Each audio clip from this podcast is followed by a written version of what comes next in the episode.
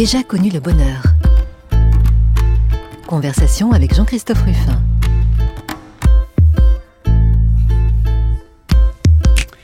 J'ai déjà connu le bonheur et ça n'est pas toujours euh, là où on penserait le trouver. Et aujourd'hui, euh, avec notre invité, je pense qu'on va découvrir des, sources de ce bonheur dans des sphères que nous n'avons pas tellement abordées dans les autres émissions, et notamment autour évidemment de la question centrale de la spiritualité et de la religion. Donc euh, nous allons interroger notre invité sur sa vie, mais aussi sur sa foi, et puis essayer de comprendre qu'est-ce qui, euh, dans tout ça, l'a rendu le plus heureux.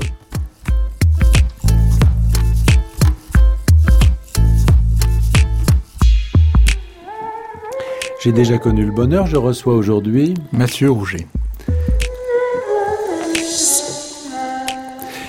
Père Rouget, euh, vous êtes euh, prêtre, il faut le dire, commencer comme ça, parce que c'est évidemment ce qui vous définit, mais vous êtes aussi euh, bien d'autres choses, et notamment vous êtes philosophe, vous êtes quelqu'un, vous êtes vraiment un intellectuel dans, dans, le monde spirituel, dans le monde de l'Église. On verra comment. Et vous avez été pendant plusieurs années le secrétaire du cardinal Lustiger. Et d'une certaine manière, on n'en sort probablement pas indemne, on va en reparler, on va parler de lui. Euh, mais aujourd'hui, certainement, euh, vous faites partie de ces jeunes prêtres euh, très actifs dans leur, dans, leur ministère et qui essaient de se voilà, d'agir au plus près de euh, la société et notamment de la société politique. Alors moi, je voudrais commencer par le début parce que je pense que les auditeurs ne vous connaissent pas forcément, tous ne sont pas vos paroissiens, ils n'ont pas cette chance. Aujourd'hui, vous êtes à la paroisse Saint-Ferdinand, après vous êtes occupé longtemps de, de Sainte-Clotilde, qui est une paroisse très particulière, on en parlera. Mais euh, je voudrais revenir à, bah, au, au, tout début, c'est-à-dire à la vocation, à la naissance d'une vocation chez un, un jeune garçon qui n'était pas forcément euh, euh, issu d'une famille euh, qui le conduisait à ça. Comment ça s'est passé? J'ai grandi dans une famille chrétienne. J'ai eu la chance d'avoir des parents pour qui la foi était quelque chose de très important, mais en même temps de très libérateur. La foi n'a jamais été chez nous un carcan, mais au contraire toujours vécu comme une source d'ouverture à les autres. Mon père a beaucoup vécu à l'étranger, ma mère aussi avec lui. Nous avons vécu en famille à l'étranger. Notre table a toujours été ouverte à des gens du monde entier et de toute religion, mais l'appartenance profonde à la foi catholique était euh, un moteur pour tous et un moteur d'ouverture. Ah, votre père était au fonctionnaire Exactement, et plus ou moins toujours dans les relations internationales. Et votre maman? Et ma mère avait travaillé avant son mariage pendant dix ans comme la collaboratrice de Robert Schuman, grande figure euh, à la fois de, chrétien, de politique et d'ouverture à l'Europe. Il a été béatifié d'ailleurs. Et dont la béatification est en cours, mais elle n'est pas encore euh, aboutie à son point euh, terminal. Et donc voilà, c'est dans ce contexte-là que j'ai eu la grande chance de vivre. Et en fait, très tôt dans mon enfance, j'ai été appelé par le Seigneur, je crois, à devenir prêtre beaucoup de choses me passionnaient, la politique, euh, la littérature, le journalisme, etc. Mais il était presque clair euh, dès mes sept ans, dans le plus profond de moi-même, que je serais prêtre un jour, et que ce serait ma manière d'être heureux et peut-être d'aider les autres à l'être également. Et ce qui m'a touché, c'est, ça peut sembler étonnant à certains auditeurs pour qui la messe est quelque chose d'ennuyeux, de rébarbatif, moi, c'est la messe qui a touché mon cœur une fois pour toutes, au moment de ma première communion, disons, et qui cet amour ne m'a jamais quitté. Je peux dire que la messe, c'est le grand amour de ma vie, depuis que j'ai 7 ans et quelques années après, euh, encore davantage. Donc finalement, une enfance chrétienne, une enfance catholique, euh, mais qui n'était pas comme on peut le voir souvent dans, dans le témoignage de, certains, qui n'est pas associé à quelque chose de répressif ou de triste ou de contraint, mais au contraire une sorte de, de, de, de bonheur dans, dans, cette foi. Alors, de bonheur et puis surtout d'énergie pour l'ouverture. Et moi, je n'ai jamais vécu la foi comme... Euh, je n'ai jamais eu le sentiment, je n'ai jamais le sentiment de devoir choisir entre l'ouverture et l'enracinement, mais au contraire, l'enracinement est ce qui permet l'ouverture. Et par exemple, dans ma famille, on n'était pas du tout, nous sommes des tempéraments très indépendants, on allait rarement à la messe tous ensemble, mais chacun allait à la messe. Mes parents ne contrôlaient jamais qui allait à la messe, mais je pense qu'aucun de mes frères et sœurs n'a jamais manqué euh, ce rendez-vous important. Vous étiez Mais chacun à sa manière, de manière euh, très libre. Nous sommes quatre enfants. Et vous étiez le numéro combien J'étais le numéro 3. Et je suis toujours le numéro 3. J'ai la chance d'avoir des, des frères et des sœurs merveilleux, des neveux et des nièces aussi merveilleux. Donc ça n'est pas une rencontre personnelle. Votre votre vocation n'est pas liée à je sais pas la rencontre d'un d'un personnage ou d'un. euh, Alors si, sans doute, il faudrait évoquer un prêtre qui était très proche de notre famille, qui était un homme tout à fait extraordinaire, qui s'appelait Bernard Lalande, et qui euh, était précisément un homme à la fois très enraciné et extraordinairement ouvert. Il est resté dans l'histoire comme la plume du cardinal Suard, l'archevêque de Paris de l'immédiate après-guerre, qui a écrit des lettres pastorales, Essor ou déclin de l'Église, Le sens de Dieu, Le prêtre dans la cité, qui ont eu un tel rayonnement qu'à un moment donné, elles supplantaient les, encycliques pontificales. C'est le cardinal Suard qui les signait, mais c'était le Père Lalande qui les écrivait. Et puis, il a contribué à l'écriture de certains passages du Concile Vatican II.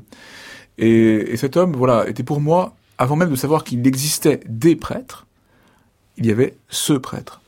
Et d'une certaine manière, dans un premier temps, pour moi, vouloir devenir prêtre, c'était vouloir être comme le Père Lalande. Et puis après, euh, évidemment, ma vocation s'est approfondie, mais c'était une grande, grande chance de pouvoir connaître euh, ce prêtre assez étonnant, assez hors norme, assez exceptionnel. Et puis, euh, les hasards de la vie sacerdotale ont fait que quelques décennies après lui, j'ai été moi aussi le secrétaire de l'archevêque de Paris. Avant d'en arriver là, Père Mathieu Rouget, vous avez fait des études, c'est-à-dire que vous n'êtes pas entré tout de suite au séminaire, vous avez commencé à étudier la philosophie, je crois. Alors en fait, je suis entré assez vite au séminaire, j'ai fait deux ans de prépa littéraire, et puis je suis rentré au séminaire à ce moment-là. Mais comme j'étais rentré jeune au séminaire, j'ai été une fois séminariste, faire des études de, philosophie à l'université de Louvain-la-Neuve en Belgique, et puis mon service militaire à l'époque encore, et puis après longuement mes études de théologie à Rome, où j'ai vécu six années merveilleuses, où j'ai enchaîné les études de théologie de base, une spécialisation, et puis ma thèse de doctorat. Oui, puisque vous avez fait un doctorat de, de théologie, qui est consacré d'ailleurs, euh, il porte un nom en latin. Euh, euh, vous Alors avez... en fait, ma thèse elle-même est sortie avec un nom un peu plat chez, chez Beauchesne, Doctrine et expérience de l'Eucharistie chez Guillaume de Saint-Thierry. Je vous ai dit que l'Eucharistie, c'est l'amour de ma vie. Et quand on m'a dit il faut faire une thèse, ce qui est toujours un peu rébarbatif comme programme d'action, eh bien, pour moi, s'il y avait une thèse à faire, ce serait nécessairement sur l'Eucharistie. Et puis j'étais très marqué par le monde cistercien, par la figure de Saint Bernard. Et Guillaume de Saint-Thierry est un moine du XIIe siècle, un ami de Saint Bernard, et qui en fait pose euh, des questions extrêmement modernes. C'est à la fois un homme qui est très attentif à la dimension individuelle, singulière de l'expérience spirituelle, et à l'Eucharistie, à la doctrine de la foi, à la place de l'écriture. Et la question que j'ai voulu poser dans ma thèse, c'était comment est-ce que, aujourd'hui comme hier, l'expérience religieuse, dans ce qu'elle a de plus intime, de plus singulier, de plus personnel, a besoin de passer par des médiations communautaires, ecclésiales, dogmatiques, scripturaires et sacramentelles. Alors, le titre latin, c'est Sicut in osculo amoris. Voilà, comme, non, là, j'ai pas comme suivi, là. dans un baiser d'amour. Et vous savez, les moines cisterciens lisaient beaucoup le Cantique des Cantiques, et ils n'avaient absolument pas peur des images un peu hardies. Et Guillaume Saint-Thierry dit, l'Eucharistie, la communion eucharistique, c'est comme un baiser d'amour. Il y a un contact physique entre deux corps, celui qui reçoit l'hostie consacrée, le corps du Christ, et puis comme dans un baiser d'amour, il y a un échange des souffles. Le corps du Christ que nous recevons nous donne part au Saint-Esprit. Alors, moi, je trouve cette formule extraordinaire, comme un baiser d'amour, et je vous dis que la messe c'est le grand amour de ma vie, donc euh, ça prend une force particulière dans ce contexte-là. C'était le titre de ma thèse, Déjà. mais quand euh, j'ai proposé aux éditions Beauchesne, pourtant dans une collection théologique assez savante et assez typée, de mettre comme titre Comme on a baiser d'amour, Oui, la directrice calé. de l'époque a pensé que les gens se tromperaient et penseraient qu'ils qu'ils allaient acheter un roman de gare. Personnellement, je trouve que très bien de vouloir acheter un roman de gare et tomber sur une thèse de théologie. Et donc, on a gardé que le sous-titre. Mais c'est dommage. Et justement, vous parlez d'un moine cistercien. Euh, au moment de, choisir, j'allais dire, la forme que prendrait euh, votre vocation, vous, vous n'avez pas pensé euh, à la vie consacrée, à la vie monastique. Je veux dire, vous avez tout de suite vous êtes beaucoup plus entré dans, une foi euh, en contact du monde. Alors, dans un premier temps, pour moi, ma vocation, c'était vraiment d'être euh, prêtre, de célébrer les sacrements pour euh, le tout venant de paroissiens futurs.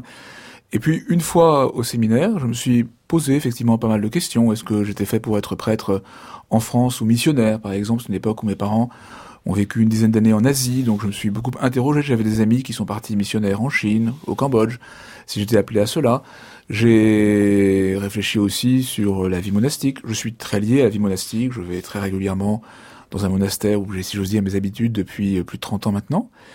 Mais j'ai le sentiment que mon appel, c'était d'être prêtre au service de tous, comme prêtre diocésain, et plutôt pour l'instant à Paris, en France. Et avec des modèles, notamment littéraires, vous avez parlé de votre prépa littéraire, euh, un, modèle notamment qui est celui de, euh, de Bernanos, c'est-à-dire de quelqu'un qui a qui, a, qui, avait euh, une foi de combat, on pourrait dire. Hein, dire. Alors Bernanos, euh, effectivement, c'est une foi de combat, mais avant d'être une foi de combat, c'est un homme qui a un sens extraordinaire de la grâce de Dieu, de l'amour de Dieu tel qu'il touche et transforme le cœur le grand théologien Hans Urs von Balthasar a écrit un livre qui s'appelle Le Chrétien Bernanos, un livre très épais qui relie toute l'œuvre de Bernanos en termes euh, théologiques, et il parle de Bernanos comme chantre de la grâce. Et pour moi, Bernanos, avant tous ses combats, il y a ce sens extraordinaire de la grâce de Dieu. Il y a pas mal de commentateurs ou de lecteurs qui trouvent que Bernanos est une œuvre assez obscure, sombre. Et moi, j'ai jamais vu ça chez Bernanos. Il y a bien sûr euh, la nuit que toutes nos vies traversent d'une manière ou d'une autre, mais il y a surtout la douce lumière de la grâce de Dieu. C'est ça que j'aime chez lui. Monsieur le curé, j'approuve toutes vos idées. Oh, mes idées C'est contre leur application que je vous mets en garde. Je ne comprends pas. La population, monsieur le curé, a fort mauvais esprit. Croyez-moi, c'est un fait. Et si vous me permettez de vous donner un conseil, eh bien, ne la cherchez pas trop vite. Ne vous livrez pas tout de suite. Laissez-lui faire le premier pas. Il n'y a pas urgence à la faire. Non. Si ce n'est que ces choses me tiennent au cœur. Pour ce qui est de mon terrain et de ma grange, je ne voudrais pas vous décourager. Plus tard, nous en reparlerons, lorsqu'il s'agira de faire ensemble quelque chose d'utile, d'efficace. Je ne vous trouve pas une mine fameuse, monsieur le curé. Vous devriez surveiller un peu votre santé. J'ai l'estomac très capricieux.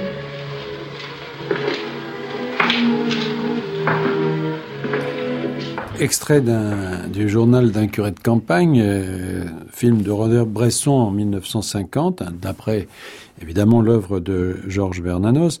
Alors, Père Mathieu Rouget, comment vous vous situez justement par rapport à cette œuvre? C'est-à-dire que euh, vous avez l'impression qu'il y a une, cette œuvre et les autres de, Bernanos, mais il y a une actualité de ce, de ce spot de combat. Euh, euh, est-ce qu'aujourd'hui un curé de campagne pourrait pourrait être un personnage comme celui-là? Alors je pense que la description est très liée à la sociologie d'une époque, mais le fond des choses dit vraiment l'essentiel de la mission sacerdotale et de la vie chrétienne, c'est-à-dire annoncer la grâce de Dieu, l'amour qui transforme les cœurs.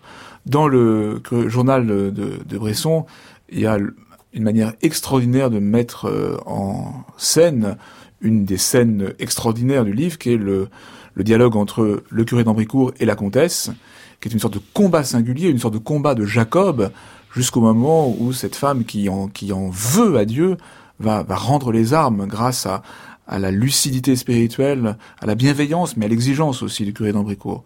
Et vous voyez, ce qui est extraordinaire, quand on pense Bernanos c'était un laïc, il écrit sur ce qu'il pressent, il y a des scènes de Bernanos que comme prêtre j'ai vécu. Je pense au dialogue avec la comtesse qui va vraiment au fond du refus, de la colère euh, humaine qu'il peut y avoir contre Dieu dans une vie blessée, eh bien j'en ai été euh, parfois le, témoin. Et ça m'a éclairé d'ailleurs, je pense, un, un dialogue très particulier que j'ai eu une fois, et avoir en tête euh, le dialogue entre le curé d'Ambricourt et la comtesse, ça m'a aidé à essayer de trouver des mots pour, pour libérer un cœur qui a été fermé, qui a été endurci. Alors après, parfois on a reproché au journal curé de campagne de mettre en lumière une figure un peu euh, euh, souffrante, un peu décalée, un peu, disons, misérabiliste du prêtre. En fait, le journal, il n'y a pas que le curé d'Ambricourt. Il y a aussi le curé Torcy, qui est, le mentor du curé d'Ambricourt, qui est au contraire un, curé fort en gueule, solide, une parole libre. Et c'est un peu ce, duo qui dit surtout la vérité euh, du sacerdoce euh, dans ce roman de Bernanos. Vous, euh, Père Rouget, vous, vous n'êtes pas un curé de campagne, vous avez fait une carrière, si je puis dire, ou un parcours, en tout cas un parcours ecclésiastique plutôt urbain et plutôt même dans les sphères les plus influentes de Paris. Vous avez célébré récemment la, la, messe euh, d'enterrement de, de, notre confrère et, et, ami Jean d'Ormesson, dont vous étiez très proche, mais vous avez été aussi, euh, effectivement, euh, comme curé de Saint-Clotilde, par exemple, au cœur vraiment de, de, de ce que l'Église peut avoir de plus influent, puisque Saint-Clotilde, je rappelle, la paroisse Sainte-Clotilde est à la fois la paroisse du ministère de la Défense, donc des militaires, de l'Académie française, et euh, des politiques, puisque c'est à côté du Palais Bourbon. Voilà. Alors, c'est pas vraiment la campagne, tout ça. De fait, moi je suis prêtre du diocèse de Paris, mais vous savez, dans la vie sacerdotale, l'important c'est les rencontres. Vous évoquez Jean d'Ormesson, et de fait, Jean d'Ormesson, dont je n'étais pas très proche, mais avec qui j'ai eu une vraie rencontre, notamment en, lui demandant euh, un certain nombre de textes qu'il a, qu'il a écrits, je pense à la station du chemin de croix qu'il a, qu'il a écrite, que j'ai cité euh, le jour de ses obsèques, et qui est un, texte magnifique. Mais voilà, il y a eu quelques rencontres entre nous qui ont été des, rencontres profondes. Et finalement, dans le journal d'intérêt de campagne, c'est ça qui apparaît. Ce sont des, dialogues en profondeur, un peu comme dans l'évangile selon Saint Jean, où la vérité du Christ permet à la vérité d'un homme de se manifester. C'est pareil chez Bernanos, notamment dans la scène inaugurale du dialogue des Carmélites, le dialogue entre euh, la, la, première prière et Blanche de la Force, qui est un véritable traité de vie spirituelle où pas à pas, euh, la prieure amène Blanche à, découvrir euh, sa propre vérité. Et que ce soit avec des politiques, que ce soit avec des écrivains, que ce soit avec des enfants du catéchisme, que ce soit avec des pauvres, que ce soit avec euh, des fiancés, c'est toujours la même réalité, le sacerdoce. C'est parler en vérité pour essayer, grâce à l'annonce du Christ, que quelqu'un puisse avancer dans, dans son chemin de vérité, c'est-à-dire aussi son chemin de bonheur. Bien sûr, mais enfin, il y a quand même des contextes différents. C'est-à-dire que ça n'est pas tout à fait pareil de situer, je ne sais pas moi, dans une banlieue ouvrière, dans un dans une campagne reculée ou au cœur de Paris. Bon, euh, dans une paroisse qui était quand même, euh, qui sont, quand même des paroisses euh, ferventes. Enfin, mais je vous le reproche pas, je, le note simplement parce que c'est une singularité. Et je voudrais en venir justement à, un homme qui lui aussi était au cœur vraiment de ce monde intellectuel, mais qui euh, était un, grand homme d'Église et que nous avons que nous avons connu en particulier à l'Académie française, qui était euh, monseigneur Lustiger. Comment s'est fait la rencontre avec lui et, au fond, qu'est-ce qui a fait que vous en êtes devenu comme ça le secrétaire, le collaborateur pendant plusieurs années? Alors clairement, le canal Lustiger a été une des personnalités qui, m'ont le plus marqué, avec euh, sans doute Jean-Paul II aussi, un peu plus loin évidemment. Mon premier contact avec le canal du Siget, c'est d'avoir entendu dire qu'un prêtre était de Paris avait été nommé évêque d'Orléans et faisait bouger les choses et annonçait la foi de manière euh, particulièrement énergique. Et puis on attendait un successeur pour l'archevêque de Paris de l'époque, le canal Marty, et Jean-Marie Lustiger a été nommé. Et j'étais très vite touché par euh, par la force spirituelle qui se dégageait de cet homme. Il célébrait la messe euh, comme l'ont fait ses successeurs tous les dimanches soirs à Notre-Dame. Et très vite, j'ai été euh, assisté à cette messe, euh, écouter ses homélies, prendre des notes dans ses homélies. Il y avait une espèce de, de force qui se dégageait. C'est l'époque où, euh, comme ça arrive finalement assez régulièrement, l'Église s'interrogeait sur elle-même. Est-ce que ça fait encore du sens au début des années 80 de vouloir devenir prêtre? Est-ce que l'aventure valait encore d'être vécue? Et euh, l'énergie qui se dégageait et de Jean-Paul II et de Jean-Marie Lustiger donnait le goût d'avancer vraiment au service du Christ. Alors après, je suis rentré au séminaire. Au séminaire de Paris, j'ai rencontré régulièrement le cardinal Lustiger. Quand j'étais séminariste à Rome, il venait de temps en temps et j'ai l'occasion de, de, parler avec lui pas mal, de travailler avec lui aussi. Et puis, le cardinal Lustiger usait ses secrétaires particuliers puisque il en a eu 12 en 25 ans, et moi j'ai été le 11e de cette euh, série. Et je pense que quand euh, il changeait de secrétaire, ne serait-ce que pour ne pas enfermer un prêtre dans ce travail malgré tout très astreignant, où on avait peu de d'espace pour soi, mais vraiment tout l'espace était à son service, eh bien, euh, il cherchait un prêtre avec qui il pensait pouvoir euh, euh, s'entendre. Je pense qu'il cherchait un prêtre aussi avec qui il aurait des choses à partager, des conversations possibles. Et le sort est, est, tombé sur moi. Et c'était une aventure au début un peu déstabilisante parce que c'est jamais facile de travailler avec une très forte personnalité comme la sienne. Et puis, euh, une fois que nous nous sommes ajustés l'un à l'autre, ça a été une aventure absolument extraordinaire, dont il reste en particulier la force de sa foi. Alors même que c'était un homme qui avait aussi une part de fragilité. Mais on, vivait au contact du cardinal Lustiger, ce que saint Paul explique, la, la force de Dieu qui se donne dans la fragilité humaine. Mais quelle est la place du courant que vous représentez, euh, Père Mathieu Rouget, ou que représentait le cardinal Lustiger, c'est-à-dire ces intellectuels dans l'Église Parce qu'on a un petit peu l'impression, notamment depuis euh, euh, l'avènement de ce nouveau pape, de pape François, qu'à la différence de Jean-Paul II, qui a fait la promotion sans doute d'un certain nombre de ces, de ces prêtres intellectuels finalement, aujourd'hui l'Église ne vous favorise pas. Autrement dit que c'est une sorte de le fait d'être philosophe, de vous occuper, euh, comme vous le faites, des Bernardins, un centre de rencontre euh, à, Paris euh, euh, catholique, du service de comment ça s'appelait le service? Pastoral d'études politiques. Voilà, des études politiques. Bon, tout ça, est-ce que ça ne vous pénalise pas? Autrement dit, est-ce qu'il y a vraiment une place aujourd'hui pour dans la promotion, par exemple, que, pour nommer des évêques, des cardinaux, etc. Est-ce que ça n'est pas un handicap aujourd'hui qu'un intellectuel dans l'Église? Alors, en fait, le but n'est vraiment pas d'avoir des promotions humaines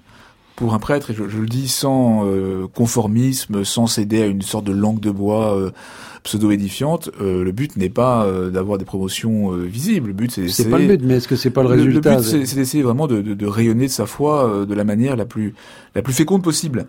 Alors, dans le clergé parisien, on a la chance d'avoir des vocations en nombre significatif et avec des tempéraments intellectuels variés, mais aussi vraiment très souvent de, de très belles intelligences, de très belles personnalités intellectuelles. Et euh, nous avons la chance d'avoir beaucoup à Paris. Et puis ailleurs, en France aussi, et puis dans les jeunes évêques, je vois que beaucoup sont aussi des personnes qui ont beaucoup travaillé, beaucoup réfléchi. Finalement, il y a une tradition sacerdotale qui doit euh, articuler, après chacun l'articule à sa manière, le contact, le service et une capacité à réfléchir à la fois. Moi, je vois que les politiques vous ont quand même appris un peu la langue de bois, mon père. Non, non, je ne crois pas. oui, enfin, chacun jugera, mais moi, il me semble que le fait, par exemple, d'avoir été proche du cardinal Lustiger aujourd'hui n'est pas forcément quelque chose qui va vous aider à progresser dans la, la hiérarchie de l'Église. Encore une fois, vraiment progresser dans la hiérarchie, c'est pas le sujet, et ça, je le dis sans aucune langue de bois. Mais par ailleurs, je pense que moi, ce qui m'a frappé, c'est que le, le, le cardinal Lustiger, qui avait cette personnalité à la fois tellement vigoureuse dans sa foi et tellement euh, ouverte et en contact avec la société, puis finalement le pape François, c'est bien ça, c'est le contact vivant, euh, chaleureux avec la société, que il reste une, une, une, clé qui ouvre des portes. Vous voyez, quand j'étais au moyen des parlementaires, j'avais une collaboratrice qui m'aidait à prendre des contacts, et pendant euh, neuf ans, je recevais à ma table tous les jours un parlementaire ou assimilé, chrétien ou non quand elle prenait le premier contact, et qu'on disait, mais tiens, pourquoi veut-il, euh, ce prêtre veut-il rencontrer mon, mon patron, disait l'assistant ou le collaborateur, et dès qu'elle évoquait le fait que j'avais été secrétaire avec Canal Lustiger, les portes s'ouvraient. Et donc, euh, je pense que ce tempérament d'homme à la fois enraciné et profondément en dialogue, eh bien, euh, n'est pas passé de saison.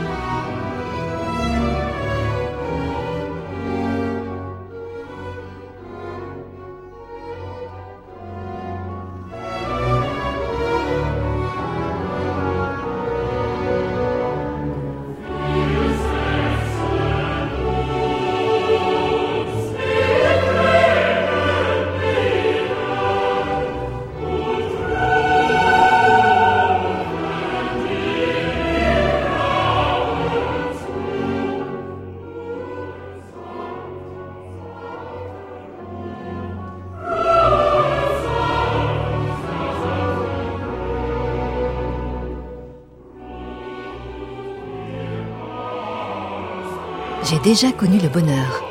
Jean-Christophe Ruffin.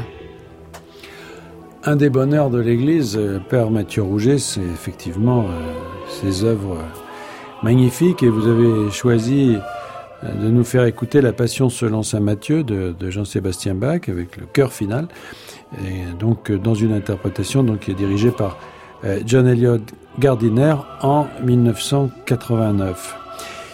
Je voudrais revenir un petit peu sur la sur l'aspect euh, euh, social et, et politique aussi d'ailleurs de votre sacerdoce et de votre travail, on peut dire, puisque euh, et de votre réflexion aussi. Vous avez donc euh, une grande expérience du monde politique. Vous avez écrit euh, sur ces sujets, notamment un livre qui s'appelle L'Église n'a pas dit son dernier mot, euh, que vous avez publié chez Robert Laffont il y a deux ans, je crois. Il y a trois ans. Trois ans. Et puis euh, là, dans le prochain numéro du, de la revue Le Débat, un article dans le cadre d'un dossier qui est consacré donc à la situation politique des catholiques en France. Donc là, on est au cœur de, quelque chose que vous connaissez bien, c'est-à-dire la place de l'Église, la place des catholiques, mais pas seulement, de la religion, hein, dans une société comme la société française. Et évidemment, la question qui vient tout de suite à l'esprit, comment voyez-vous euh, cette question centrale de la laïcité, par exemple, aujourd'hui. Et comment se présente le débat autour de la laïcité pour vous aujourd'hui en France? Ah, Il me semble que le débat de fond, il a été euh, éclairci par euh, des décennies de réflexion, et que ce qui est important, c'est que chacun puisse s'approprier cette réflexion en distinguant bien la laïcité de l'État, qui est tout à fait légitime et à laquelle l'Église catholique contribue à sa manière, de manière très respectueuse. Et puis, ça n'a pas été sans mal, quand même. Ce qui n'a pas été sans mal, mais il est vrai aussi que elle s'est établie de manière assez agressive contre l'Église catholique euh, au début du XXe siècle et à la fin du XIXe. Et puis, euh, à distinguer de la laïcité de la société, qui, euh, comme le, le, rappelle Rémi Braque dans son dernier livre, euh, n'a pas lieu d'être, parce que la société, elle est habitée par notamment des courants spirituels. Et donc, il faut toujours bien distinguer les choses. L'État est laïque, la société, elle est euh, habitée notamment par des courants spirituels, et c'est légitime, et il faut être capable de le rappeler. Alors ensuite, dans ce cadre-là, si vous voulez, sur le cadre, théorique me semble assez clair. La situation pratique, nouvelle, avec en particulier la présence euh, beaucoup plus forte qu'autrefois euh, de l'islam, avec parfois un islam politique dur, eh bien, il y a des questions concrètes nouvelles qui se posent. Et il me semble que les chrétiens ont à apporter euh, leur manière singulière d'articuler la raison et la, foi pour contribuer non seulement à une juste place de l'Église catholique en France aujourd'hui, avec sa part de fragilité, euh, mais aussi euh, sa vraie vitalité, mais aussi à euh, un rapport euh, apaisé, euh, ambitieux, juste de la société tout entière avec le religieux. En fait, la laïcité, c'est pour une bonne part une invention du christianisme. Beaucoup l'ont écrit et dit. Et dans quelle mesure comment oh ben, Tout le monde a vous cité, rendez à Dieu ce que à Dieu et à César ce que à César. Le christianisme se construit dans une distinction, pas une séparation, mais une distinction entre le temporel et le spirituel. Entre le temporel et spirituel. Et c'est en quelque sorte un des héritages que le christianisme donne à la civilisation tout entière. Et quand vous dites ça, c'est par opposition à d'autres religions, et en particulier aux religions orientales qui sont beaucoup plus césaropapistes et euh, où, la, où le temporel et le spirituel sont plus mêlés. Quand voilà, même. ou alors des, c'est d'une manière d'ailleurs contrastée, le judaïsme pour une part, l'islam pour une autre, ont euh, un, une loi, par exemple, qui euh, n'est pas simplement euh, religieuse, mais qui... ça condamne la... Non, non, mais, ce qui est certain, c'est que, la, en fait, la laïcité, telle que nous la comprenons, en plus, ce mot laïcité est un mot compliqué. Hein, Régis Debray, à juste titre, aime bien rappeler qu'il ne se trouve pas dans la Constitution française. Dans la Constitution, c'est, et un académicien comme vous sera sensible à la, à la différence, c'est l'adjectif laïque. Et j'aime beaucoup cette formule d'un ancien grand rabbin qui disait la laïcité n'est pas une doctrine, mais un art de vivre ensemble. Et donc le fait que ce soit un adjectif, ça qualifie une bonne pratique. Beaucoup de personnes disent aussi que la loi de 1905 est une loi sur la laïcité. Le mot ne s'y trouve pas. Et donc la laïcité, qui est un concept finalement assez, assez souple, assez vague, c'est un, un, art de vivre ensemble, mais qui est, à bien des égards, un fruit du christianisme. Et en fait, dans un pays où le christianisme s'affaiblirait euh, trop, sans doute n'y aurait-il plus l'énergie spirituelle et intellectuelle d'une authentique laïcité. Et je crois profondément que euh, parfois un laïcisme anticatholique si, sans le savoir, la branche sur laquelle il est assise. Parce que sans euh, revitalisation permanente de cette distinction entre le spirituel et le temporel par la tradition biblique en général et chrétienne en particulier, eh bien, la juste laïcité est mise en danger. Mais comment voyez-vous, euh, Père Mathieu Rouget, l'influence grandissante euh, de cette nouvelle religion, donc qui est l'islam Est-ce que le fait que cette nouvelle religion veuille conquérir des droits aussi dans la société, est-ce que c'est favorable finalement aux autres religions, en particulier la religion catholique. Autrement dit, est-ce que quand un certain nombre de, revendications sont faites pour avoir des jours euh, fériés, les jours de, euh, des jours de fêtes religieuses, etc., est-ce que ça profite d'une certaine manière à la position de l'Église? Ou est-ce qu'au contraire, c'est quelque chose qui va vous pénalisez dans la mesure où justement ça provoque une espèce de réaction laïque et où on ne peut plus entendre euh, sonner une cloche sans que ça pose des problèmes euh, de voisinage, où on n'a pas le droit de se promener avec des signes religieux à l'école, etc. Vous voyez, euh, Alors, moi je pense d'abord, il y a beaucoup de choses qui se passent finalement assez bien. les cloches sonnent, les processions peuvent se dérouler. Il y a une tradition de modus vivendi, il y a une jurisprudence du Conseil d'État on n'est pas dans un pays où il y a une guerre euh, entre l'Église catholique et l'État. Cela dit, je crois qu'aujourd'hui, la présence euh, nouvelle de l'islam, et parfois d'un islam euh, dur, crée une sorte de peur chez les responsables politiques, mais en même temps, comme il y a une espèce de mauvaise conscience du colonisateur, eh bien, il arrive que la réponse à des problèmes nouveaux posés par l'islam dur aboutisse à des restrictions contre les catholiques. Parce que finalement, le laïcisme vis-à-vis des catholiques, ça fait partie euh, de la panoplie euh, politique depuis euh, plus d'un siècle. Et donc ça, c'est pas heureux. Je pense aussi que à vouloir refouler le religieux de l'espace public de la société, on ne parvient qu'à fabriquer un religieux mal assumé et qui peut s'exprimer de façon violente.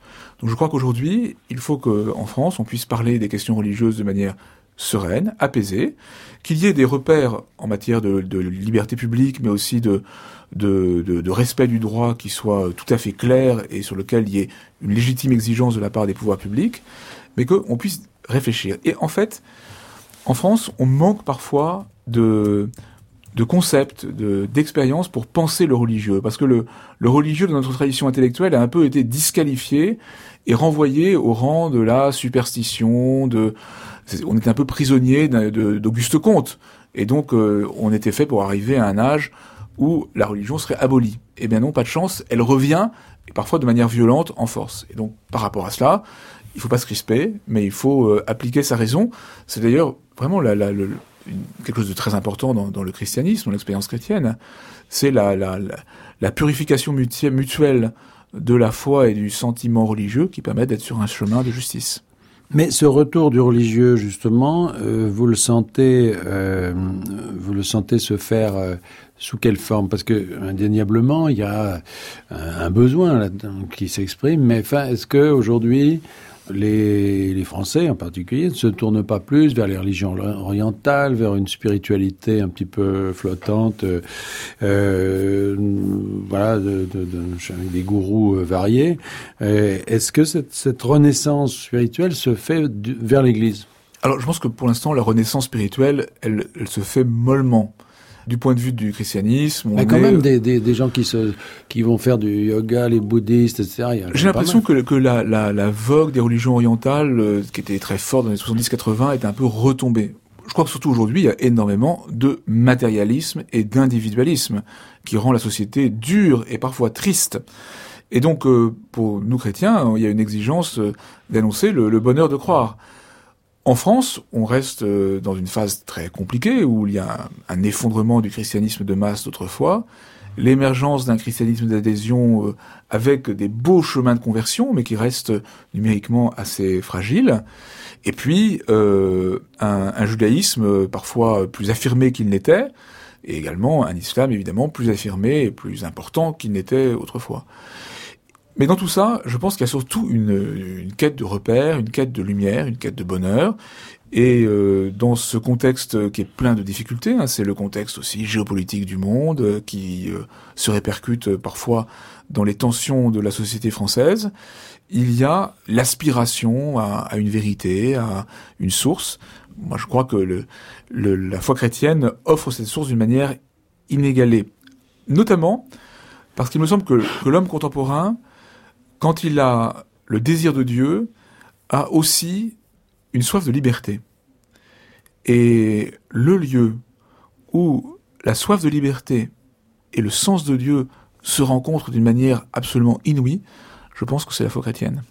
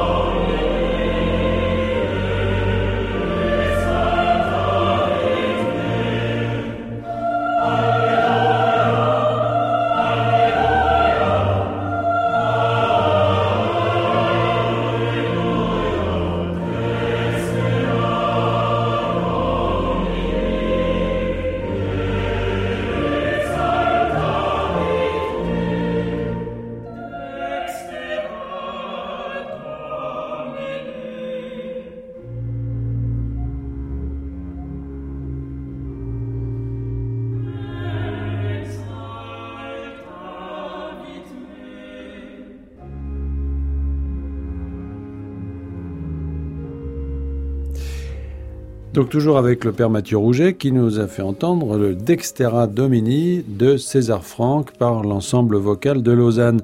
Alors vous me disiez, me rappeliez que César Franck avait été l'organiste de Sainte-Clotilde dont vous étiez le, curé. Exactement, le magnifique ordre qu'avait l'école de, de Sainte-Clotilde a été servi par César Franck pendant des décennies. Et ce Dextera Domini est une hymne à la résurrection particulièrement euh, magnifique. Et c'est d'ailleurs, vous voyez, par rapport au moment catholique sur lequel vous m'interrogiez, quelque chose qui me, me réjouit énormément. Aujourd'hui, les, les, grandes euh, pièces du répertoire sacré sont euh, données par des musiciens jeunes, talentueux, mais qui entrent dans la profondeur des choses. Euh, récemment à Paris euh, et avant à Bruxelles, le dialogue des carmélites de Bernanos et Poulain qui a été donné de manière absolument magistrale, vraiment habité. À Paris, le théâtre des Champs-Élysées a toujours une programmation un peu liturgique. Il va y avoir la Passion selon saint Matthieu juste avant les rameaux, souvent les sept paroles du Christ en croix pendant la semaine sainte.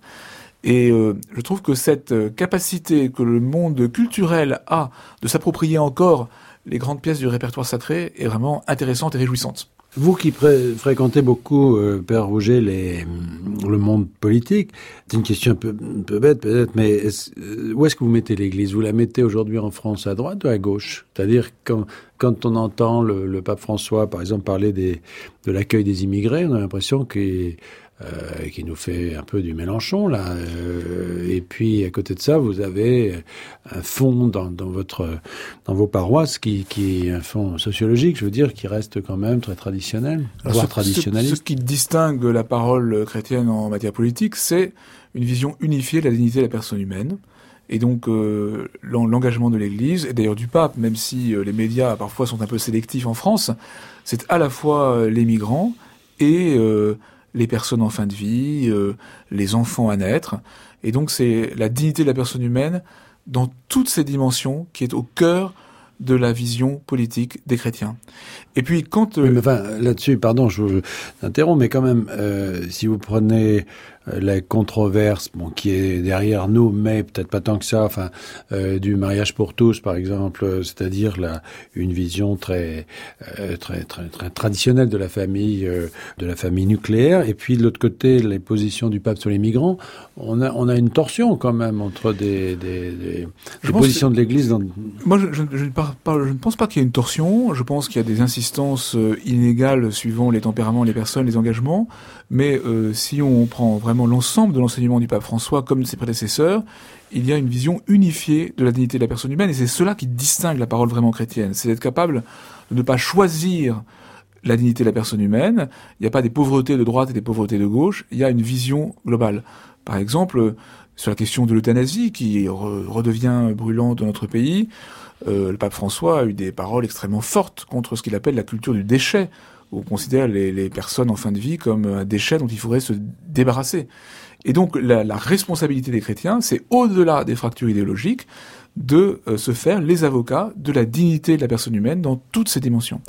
Et puis, je pense aussi que vis-à-vis des politiques, et c'est ce que j'ai vécu euh, quand j'étais euh, directement au service des politiques, il y a l'importance d'aider à la réflexion, mais il y a surtout l'importance de permettre un chemin spirituel. Parce que une chose est de, se situer plus ou moins euh, facilement dans un contexte politique et partisan, une autre est d'avoir assez de profondeur pour pouvoir faire preuve d'une véritable lucidité et d'un véritable courage. Et moi, quand j'étais aumônier des parlementaires, ce que j'ai fait de plus utile, je pense, ça a été d'accompagner un véritable chemin de foi.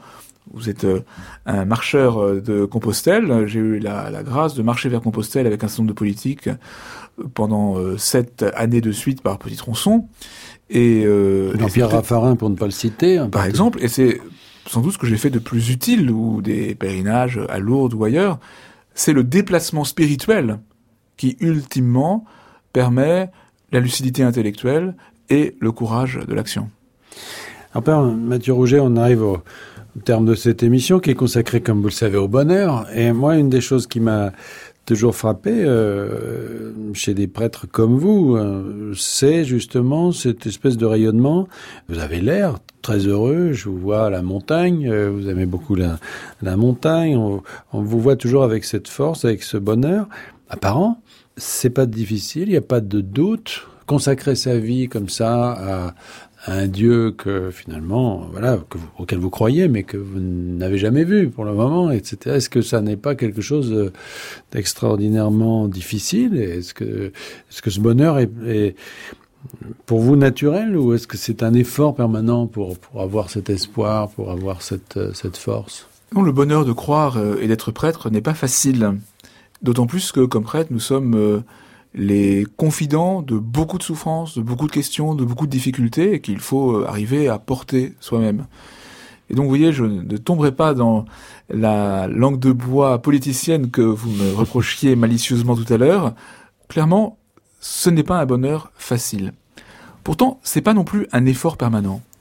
Parce que là, je retrouve mon ami euh, Bananos, c'est ce qui est décisif, c'est la grâce de Dieu. C'est-à-dire que ce que Dieu donne par euh, l'évangile, par sa parole, par les rencontres, par la prière, eh bien finalement l'emporte sur euh, tout ce qui pourrait euh, enfermer dans le malheur. Moi, je, sais en tout cas que dans ma vie, il y a une chose qui me rend toujours heureux, c'est la célébration de la messe. Et donc, même s'il y a parfois des phases difficiles, pour moi ou pour les autres, ceux avec qui j'ai à, cheminer, il y a cette, euh, cette lumière, cette force euh, de l'Eucharistie qui est comme une sorte de, de sommet lumineux de montagne sans cesse offert sur le chemin. Eh ben, c'est ce que nous retiendrons de la rencontre avec vous, Père Mathieu Rouget. Je vous remercie. Merci à vous.